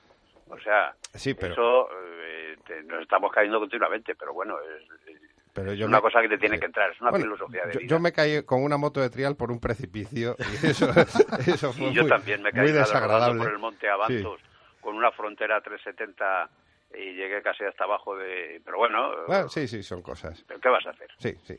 Pero creo que la, la, la, la alegría más grande para los, los moteros de pro es ver a Valentino otra vez pelear por, por las victorias, ¿verdad? Sí, sí, sí. Fue, fue una carrera, yo creo que de las, los duelos más bonitos que hemos visto, ¿no? O sea, de alguna forma le devolvió la moneda del año pasado en Qatar, pero Valentino ya sabe cómo se la gasta el, el campeón y así pues lo pudimos ver en Laguna Seca, ¿no? Que le entró por donde no pensaba que le iba a entrar. Y el, el- vamos, las últimas vueltas del, del pasado domingo en el Gran Premio fueron apoteósicas, de lo del mejor motociclismo que se puede ver, sobre todo teniendo en cuenta que la pista estaba en unas condiciones muy malas, porque precisamente hay que conocer el circuito este y es que está en pleno desierto, es un desierto que no es de arena, es un desierto de piedra, pero que de todas formas tiene ese, ese polvillo que en el momento que se genera un poco de viento y además, fíjate, con eh, que, que llovió, cosa que allí llueve dos veces al año, y llovió por la noche, o sea, y era más tarde, o sea, es decir, habían entrenado a una hora más temprana, en fin, había una serie de condicionantes que hacían que fuera mucho más mucho más peligroso, ¿no? Y ahí y con ese peligro, con ese ya lo vimos, ¿no? Pilotos que se fueron al suelo y entonces precisamente con esas circunstancias tan extremas y en ese ir tan al límite, pues ahí nos brindaron un espectáculo realmente fantástico, porque se llega a ser otro circuito eh, con unas condiciones normales, es decir, sin llover, con un grip, con, o sea, con un agarre eh, bueno y demás, eh, pero es que las condiciones de- del pasado domingo en Los Ail eran auténticamente eh, negativas, o sea, eran catastróficas, donde estaban en el filo de la baja y los dos nos brindaron una carrera magnífica. Yo disfruté muchísimo, hacía mucho tiempo que no veía un duelo tan magnífico y sobre todo quedó una vez más patente que Mar Márquez está en una órbita distinta a los demás, está en otro mundo, lesionado, él decía al principio no, con que esté en el podio, yo ya sabía que no, que iba a ganar y, y, y desde luego que, que, o por lo menos que iba a intentar ganar, y con, o sea, con una pretemporada que no había hecho nada más que la mitad, con el pie que todavía cojeaba y con todo y con eso, y en esas condiciones que decía, pues hace la, la o sea, tiene lugar esta actuación y sobre todo contra su ídolo, a Valentino, que todavía no hay que enterrarle, que está muy, está muy vivito y coleando. Que otra cosa que hay que, yo creo, poner en valor de- del chaval Mar Márquez, eh, bueno, chaval, ya, ya todo un señor, porque ya estamos hablando de un campeón, del, campeón mundo del mundo en título. Que, que ha hecho una cosa que, que, que a algunos le daban ya un poco por perdido, que es devolvernos al, al mejor Valentino Rossi, al Valentino con hambre, ¿no? Sí, sí, sí, porque además eh, él demostró una vez que ya Lorenzo se fue al suelo, ya no quedaban más enemigos, porque no nos engañemos, o sea, el enemigo de, de Marc es precisamente Jorge y si no está y si no está eh, Valentino. Mm, Yo lamentablemente tal y como veo y cómo estaba Dani Pedrosa el año pasado y cómo ha empezado este año, hombre, yo le veo alguna eh, una buena actuación porque es un magnífico piloto, pero no lo veo con eh, pues Un eh, punch, con- exactamente no no no él dijo eh, al terminar no es que este circuito no me entra y tal no sé qué Bueno, eh, aquí no te entra pero ha habido dos que han cuajado una actuación extraordinaria vamos Buenas noches, eh, Valentín, soy Curro, ¿qué tal? hola buenas noches qué Yo, tal curro yo también disfruté muchísimo con la carrera y, y soy también de la misma opinión que tú con respecto a lo que dices eh, de como rivales. Yo, sinceramente, y, y no quiero ser cruel, pero a Dani Pedrosa no le veo, no le veo al mismo nivel que, que Lorenzo, que, que Valentino, como nos ha demostrado, y que, y que Márquez, por supuesto, ¿no? Le veo con la caña, yo le vi con la caña en- eh, puesta en la carrera, eh, de hecho se aprovechó pues de, de la propia caída de Lorenzo en la primera vuelta Y de, prácticamente. y de Bautista. Y de Bautista que se fue al suelo cuando estaba haciendo una carrera memorable. Mm. Y, y la verdad es que me da un poco de pena porque a mí me hubiera gustado que Dani Pedrosa ya tuviera un título de MotoGP, pero es que veo que, que este año tampoco lo va a tener, salvo, salvo catástrofe o, o accidentes que lógicamente deseamos que no, que no Sí, haya. pero es que sabes, ¿sabes qué pasa? Que para mí lo peor de todo es que llevo ocho años ya. ¿eh? Claro, es que ya se le ha pasado el arroz, como vulgarmente Claro, se dice. y, y ocho años estando en el mejor equipo del mundo. Claro, es que eso no, lo, no, ha estado que- nadie que ha así. estado- que, que ha estado como Aleix Espargaró, o como su hermano, o como Nicky Hayden, o como eh, Edwards. No, no, ha estado en el HRC. O sea, no, no vamos a engañarnos. En el mejor equipo del mundo. Y es más, le hicieron la reglamentación de los 800, yo creo que muy pensando en él. Pensando Acordaos. exactamente, sí, sí, sí. Cuando Y, murieron la y bueno, yo, yo de verdad que lo siento, ¿eh? Lo Sí, sí, siento no, porque- yo, yo me he porque pasado es un mismo. magnífico piloto que ha sido campeón del mundo y el que es campeón del mundo es que es muy bueno. Lo que pasa que, bueno, pues ha tenido, mm, digamos, la, de- la desgracia de que han coincidido en su, en su equipo gente muy buena, o sea, estuvo Stoner, ha estado, y, y ahora, pues fíjate, le ha tocado al monstruo número uno. Claro, y que, O sea, y que le, ha, y le le ha- ha le ha pasado, tocado al mejor. le ha pasado el Y inicio de entonces, pues ahora ya con- yo creo que lo va a tener, eh, lo va a tener complicado. Pero bueno, el motociclismo ya sabemos que es muy incierto, pero vamos, eh, hablando en condiciones normales, ¿eh? Yo cuando hablo en condiciones normales es decir que no se caiga nadie, que no rompa nadie, que todo vaya como tiene que ir, ¿no? Y que cada uno demuestre la valía, ¿no? O sea, la valía que han demostrado el pasado domingo Valentino y, y Márquez es una valía que ya teníamos contrastada desde hace mucho tiempo, ¿no? Sí. Y ahí estuvieron y brindaron un espectáculo. Y la, caída, la caída de Jorge, eh, ¿qué, qué explicación Yo, tiene? yo creo que fue por, por todavía neumáticos fríos y parece ser que tocó el freno y, y enseguida se le fue Sí, adelante. sí, además es que tal y como estaba la pista no, no avisaba. Si os dais cuenta, bueno, y los, los, los oyentes se, se darán cuenta también que en el momento es que no avisó. O sea, porque hay muchas veces que, que al- cuando la moto se va, se va de la rueda delantera, pues avisa un poco. No, no, pero es que cuando se dio cuenta estaba ya fuera del, fuera del asfalto. Fue una caída como si hubiera tocado el freno delantero en mojado, ¿verdad? Así de repente. Sí, sí, pero eh, claro, pero yo creo que era más. Él había estado todo el fin de semana quejándose de los neumáticos. Todo el fin de semana, porque yo me he visto todos los entrenamientos y él todo el tiempo con declaraciones y tal. Y yo creo que ante estas circunstancias eh, no hay que quejarse tanto y lo que hay que hacer es poner remedio. Poner Es remedio. decir, eh, ahondar más en la puesta a punto y yo qué sé, pues eh, las, las condiciones son las que son. Bueno, pues hay que actuar como las condiciones que sean. Claro, porque O sea, luego, no- luego todo es cambiante, porque fíjate, eh, Alex, el, eh, todo el, el es- el espectacular entrenamiento que hizo y luego ha hecho un cuarto puesto, que es su mejor puesto en, en una carrera de MotoGP, pero él estaba convencido de que podía lograr la pole. Sí, pero es que él, él se cayó en la última en la última sesión de entrenamiento. Sí, Se cayó la moto. y se cayó dos veces Sí. y destrozó su moto y luego salió la segunda vez con la moto de Edwards. Edwards. Un detalle por O sea, parte de él. Hombre, evidentemente. Entonces, porque claro, estos sí tienen so- solamente una moto. Luego es que está el lío este de las de las Open, de las Factory. De, Sí, yo no, yo no todavía no me aclaro bien del todo, porque las Ducati, no sé al final cómo... cómo No, bueno, no, es que ellos, ellos eh, van saltando de una reglamentación a otra. Según les van, bueno, pues pueden llevar 24 litros o llevan 20, pueden utilizar neumáticos blandos o no. O sea, ya se sabe que las Factory Factory, o sea, las cuatro pata negra que hay, estas eh, 20 litros, no pueden utilizar los neumáticos blandos y, y bueno, pero eso es así. Los otros llevan una centralita común y pueden llevar 24 litros, pueden utilizar. Pero claro, no es la misma moto, ni muchísimo menos. Claro. Eh, no es la misma moto, pero Alex Espargaró, que había cojado una, una... Además, es que Alex Espargaró había estado hacía dos semanas allí entrenando. O sea, el- y sin embargo, los del Factory, o sea, los pata negra, digamos, estos no estuvieron, estuvieron haciendo, estos estuvieron haciendo un test de neumáticos en, en Phillip Island. Entonces, mm, bueno, digamos que ellos tenían el, eh, la puesta a punto, mm, la tenían ya prefijada de, de, de, de hacía 15 días, ¿no? Con lo cual lo tenías más fresco. Pero no obstante, al final, los de siempre. O sea, que si había estado delante Bautista, que si Espargaró, que si Smith, que si tal.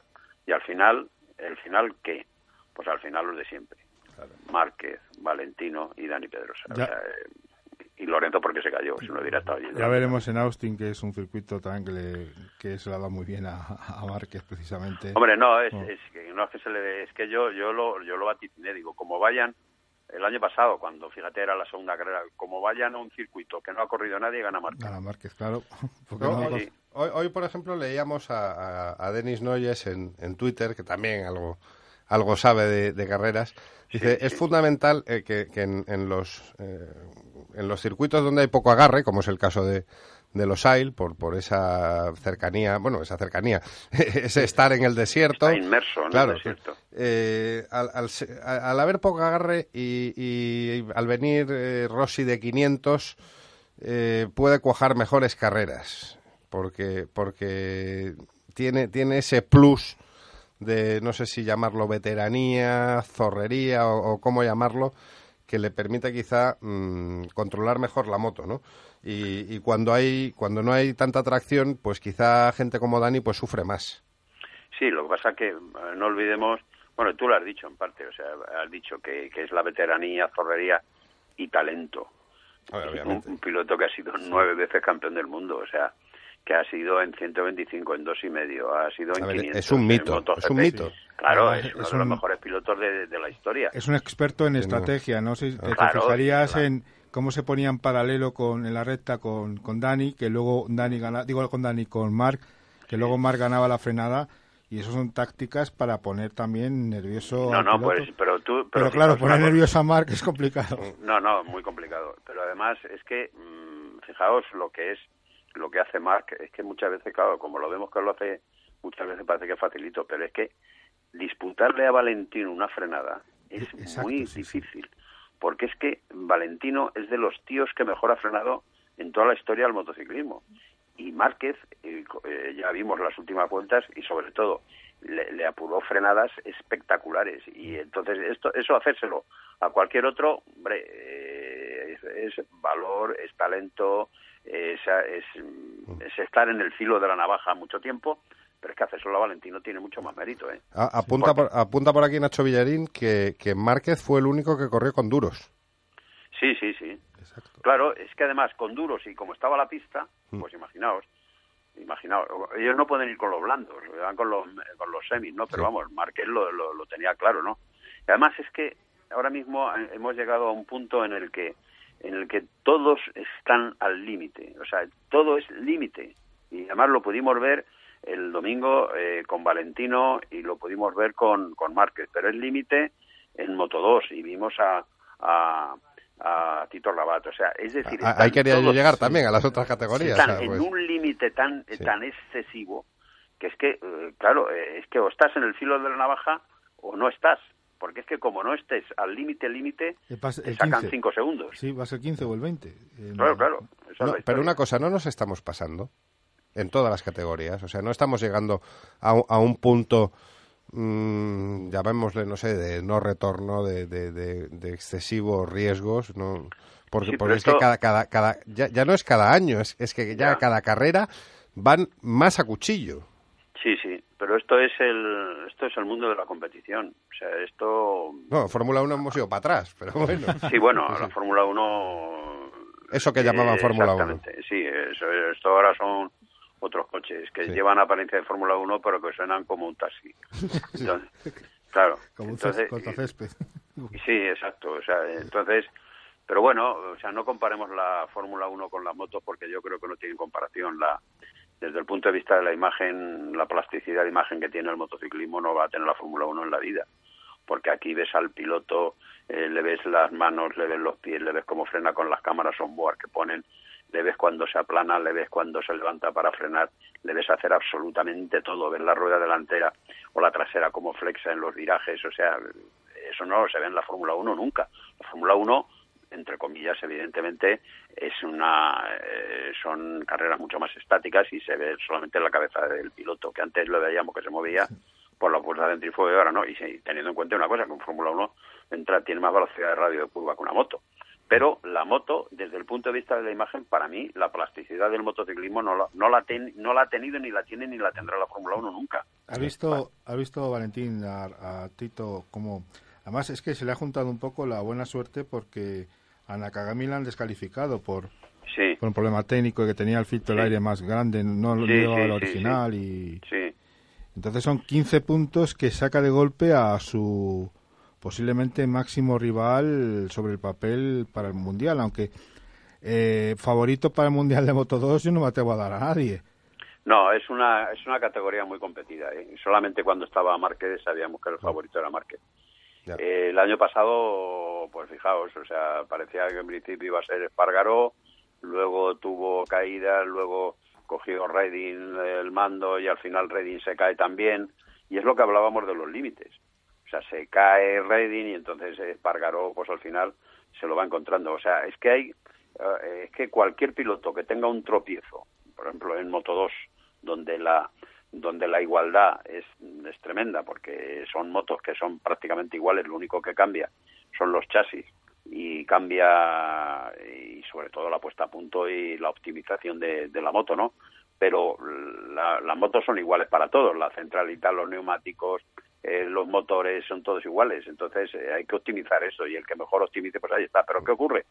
Que están todos en, ahí hay como 10 o 12 pilotos que cualquiera puede ganar porque vimos eh, actuaciones eh, absolutamente tremendas y el japonés este es muy bueno. Lo que pasa es que yo no sé, el equipo eran unos membrillos, o sea, utilizando... Sí, utilizando un eh, filtro que no era el de serie. Exacto, o sea, eh, sabe que las que la- las verificaciones son constantes, sobre todo cuando hay esa tremenda igualdad de, de, de uso para todos, ¿no? Entonces, eh, no lo sé, pero en cualquier caso, bueno, que es que el- las carreras no son aburridas en, en absoluto, ¿eh? O sea, y, y en Moto 3, que hablamos de Moto 3? Bueno, la Pues, eh, última vuelta fue, las dos claro. últimas vueltas fueron sensacionales. y- Claro. Yo, para mí, aunque Rins no subió al cajón, para mí es el, principal favorito. Sí, ¿eh? yo también lo Sí, veo sí. así. Este chico además tiene, parece que tiene sangre de horchata, pero no, no. Cuando se sube en la moto yo creo que a aquello se le pone la sangre líquida, líquida, líquida. Oye, que le va que le baña muy bien todo el cuerpo. Valentín, yo me imagino, no sé si, si podrás contestar a esta pregunta, pero me siento obligado a hacértela. ¿Qué te parece este nuevo modelo de motos en televisión? Bueno, pues me parece que que es un mal que no que es inevitable, porque vamos a ver, eh, cuando teníamos la televisión en abierto y apareció Canal Plus, dijimos, pero bueno, que vamos a pagar por ver la tele. Pero bueno, ¿esto qué es? Y se abonó mucha gente a Canal Plus, cuando eso- Canal Plus solamente tenía un canal. Luego se empezó a pagar por el fútbol, se empezó a pagar por, por los toros, se empezó a pagar por, por el tenis, se ha empezado a pagar por ver películas. O sea, ahora mismo es una vorágine de, de pagar, pagar y pagar. Lo que pasa que, bueno, pues Telecinco tenía los derechos, no ha podido soportar por lo que se ve esos derechos o ese dinero lo quieren emplear en otras historias que le da más audiencia y es más barato y bueno pues nada pues ellos han, han claudicado en esto y lo que es eh, lo que es cierto yo particularmente lo vi el domingo por canal de los teléfonos y tengo que decir que hicieron nueve horas en directo sin un anuncio de publicitario Hombre, Y eso- y es, es, es, es gente que ya lo ha con- hecho. No, y con una calidad eh, extraordinaria de imagen, ¿eh? una calidad. Pero claro, la calidad está. Es que estos tienen eh, clientes de primera y de segunda. Claro. Si no, si tienes fibra óptica, Perfecto. tienes- si tienes, tienes cobre, un cañón. claro. Pero si no tienes eh, fibra óptica y tienes el llamado cobre, Pues la calidad de la imagen no es la misma. Y si no tienes cobre y si no tienes nada, pues no lo ves. Pues sí, eso es lo que hay. Porque yo, yo vi en Twitter a, a nuestro amigo Raúl Rumojaro que decía que, bueno, Raúl Rumojaro vive en la Navata, no vive en las Urdes. Sí, no, no le llega la... Y no la- le la llega, o sea, entonces, vamos a ver. Otra cosa sería que lo soltaran por el Canal Plus. Entonces, el Canal Plus sí, porque tú, estés donde estés, tiras una parábola para arriba y lo ves. Bueno, pero ya to- todo se andará porque dice que si Telefónica compra el Plus, Ya, que tal, ya, que cual. Pero el- a lo que voy, yo, eh, como comprenderéis, no me apetece nada pagar por ver las carreras. Como Eh, lógico. Eh, no me apetece nada. Pero hay una cuestión. O sea, yo, por ejemplo, y lo confieso, tengo el Canal Plus porque me gusta el golf. Claro. Pero el golf tengo que pagarlo aparte. Ya. O sea, no es... Sí, sí, no, es igual que a mí los toros. Exacto. Eh, sí, no, no, sí, yo sí. también pago por ver los toros, eh, claro. cuidado. Pero es que, claro, esa es la historia. O sea, es decir, tienes una cosa, es un Ya. producto. Si tú quieres lo compras, si no, no lo compras. Esto que pasa, que ha caído en, en la afición motera, pues como, Como me cayó a mí, como nos ha caído a todo, ha caído pues como un jarro de agua fría. Y de hecho, leía yo ayer en el periodista digital eh, que había habido una manifestación en, la- en las puertas de Telecinco, una manifestación de 2.500 motos, y se ve una foto allí. Qué barbaridad. eh, con eh, este, espectacular. ¿Qué Valentín? Valentín, tenemos que tenemos que cortar que se nos ha ido se nos Hay ha ido el otra tiempo. cosa que nos- son las audiencias, que me Ya. imagino, no sé si habéis hablado de ello, pero que eso a los equipos les, es- les ha hecho y les va a hacer mucho daño. Ya, ya lo, lo hablaremos en siguientes entregas de Vuelta Rápida. Muchas gracias por habernos atendido un martes más con tu característica amabilidad. Ha sido un placer y a vuestra disposición. Un abrazo, Bueno, aquí despedimos ya el Vuelta Rápida de hoy, que quería dedicárselo a mi padre, cosa que no pude hacer la semana pasada. Muchas gracias y hasta la semana que viene.